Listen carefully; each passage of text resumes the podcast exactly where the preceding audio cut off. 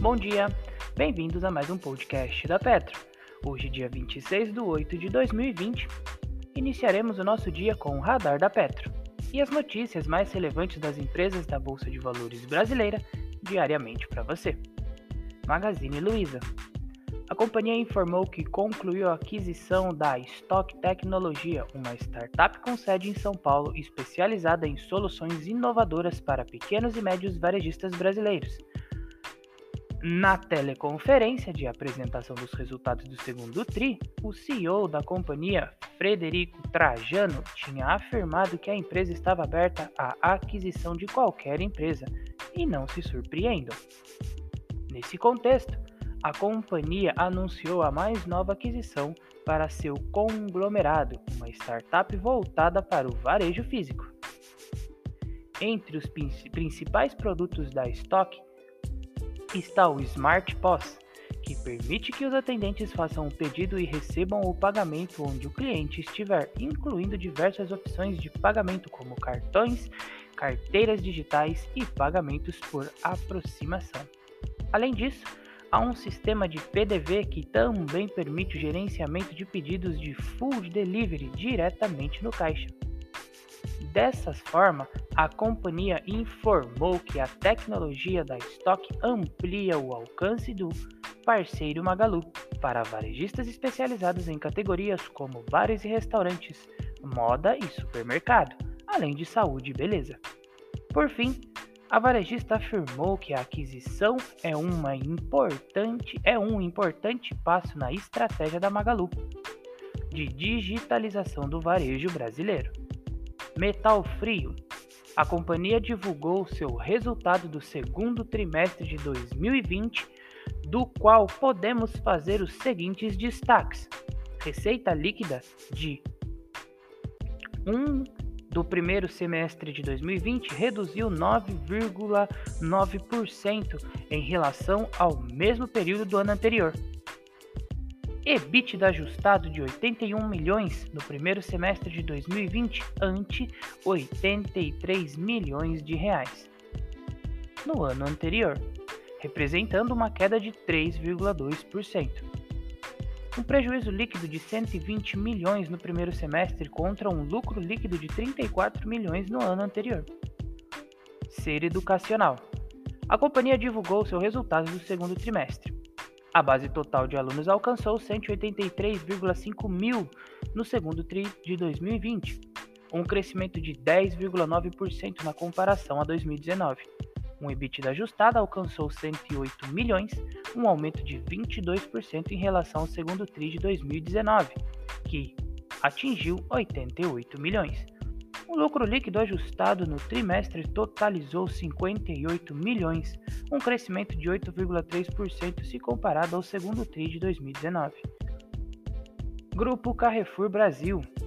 A companhia comunicou a realização de parceria comercial com determinadas empresas pertencentes ao Grupo Super Nosso para a operação de suas 16 lojas do modelo Carrefour Bairro em Belo Horizonte. Desse modo, com o fechamento da operação, esses 16 supermercados da companhia gradativamente passarão a operar a bandeira Super Nosso, reconhecida marca de supermercados gourmet, sem qualquer mudança na estrutura de capital das sociedades. Petrobras. A companhia informou ter iniciado a etapa de divulgação da oportunidade referente à venda da totalidade de suas participações em um conjunto de 26 concessões de campo de produção terrestres e de água rasas localizadas na Bacia Potiguar. Por fim, informou que a divulgação está de acordo com as normas internas da Petrobras e com as disposições do procedimento especial de cessão de direitos de exploração, desenvolvimento e produção de petróleo e gás natural. Graziotti. A companhia comunicou que obteve êxito em ação judicial referente à exclusão do imposto sobre circulação de mercadorias e serviços da base de cálculo de PIS e da COFINS. Nesse contexto, a companhia requerará o levantamento dos depósitos judiciais, cujo valor aproximado corrigido é de 64 milhões. Aliança e Sonai. A companhia comunicou que as operações no Franca Shopping foram retomadas com horário reduzido e protocolo rígido de reabertura visando a preservar a saúde e o bem-estar de todos os clientes, lojistas, colaboradores e parceiros. Por fim, informou que todos os 27 shoppings do portfólio próprio da companhia já voltaram a operar. Elbor a companhia comunicou, no âmbito do agrupamento de totalidade de ações ordinárias, que as frações remanescentes foram identificadas e agrupadas em números inteiros, resultando em 4.698 ações ordinárias, as quais serão vendidas em leilão a ser realizado na B3. O resultado líquido do leilão após liquidação financeira da venda, será disponibilizado aos titulares das frações agrupadas nas, próximas, nas, nas proporções das respectivas frações. Notre Dame. A companhia informou que tanto o Conselho Administrativo de Defesa Econômica, o CAD, como a Agência Nacional de Saúde Suplementar aprovaram sem restrições a aquisição de 99,3% da SMV Serviços Médicos e 98% do Hospital e Maternidade Santa Mônica, 100% do Instituto de Neurologia e do Coração de Divinópolis, além de 90% da bioimagem diagnósticos por imagem. JHSF. O jornal Valor publicou uma matéria afirmando que alertou a JHSF sobre operação com um controlador.